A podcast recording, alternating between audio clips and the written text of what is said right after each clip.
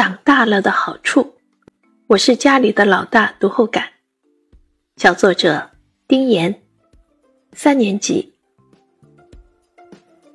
今天我读了一本书，是阿尔卡迪奥·罗巴托写的《我是家里的老大》。书里讲述了一只小青蛙长大之后，觉得他的爸爸妈妈都不关心他了的故事。小青蛙是家里的老大，他有很多弟弟妹妹。老大觉得爸爸妈妈只关心弟弟妹妹，不关心他，是因为弟弟妹妹还小，而他是老大。于是老大就让魔法师把他变回了以前小时候的样子。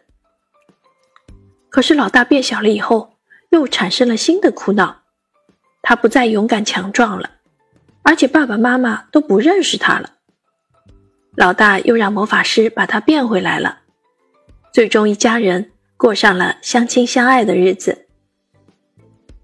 这个故事让我明白了，我们不要去妒忌弟弟妹妹，长大了有长大了的好处。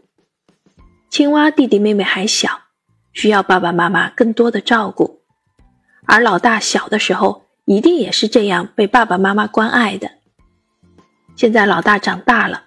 变得强壮又勇敢，是一只很厉害的小青蛙。爸爸妈妈爱着所有的孩子。我身边很多同学有兄弟姐妹，如果我也有自己的弟弟妹妹，我想和爸爸妈妈一起照顾他，关爱他。教师点评：因为这本书，小作者有了自己细致的思考和深刻的感触。明白了，老大小时候也是被这样关爱长大的。明白爸爸妈妈爱所有的孩子，明白长大也有长大的好处。